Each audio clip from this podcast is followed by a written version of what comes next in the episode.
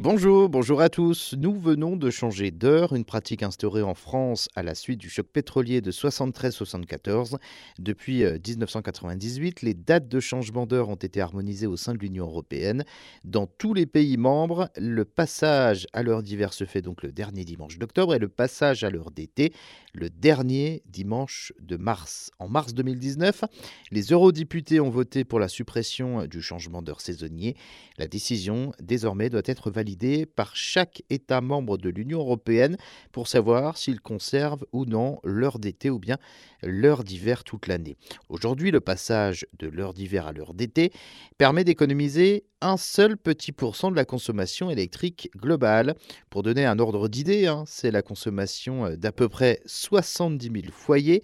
Et si on regarde spécifiquement l'éclairage, eh bien, cela correspond à la consommation de 800 000 foyers. L'argument donc hein, des économies euh, d'énergie invoqué pour mettre en place ce changement d'ordre des années 70 eh bien, ne tient plus.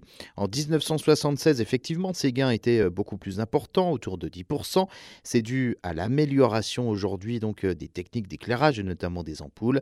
Les avantages de ce changement sont toutefois contestés et ses effets pour la santé peuvent être significatifs. Dans de nombreuses régions du monde, le changement d'heure est particulièrement mal perçu.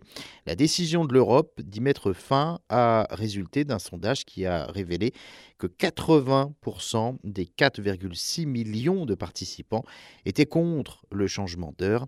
Certains États américains commencent également à appeler au changement. Pour le moment, cependant, si vous vivez dans une région concernée par le passage à l'heure d'été, faites attention à ces effets.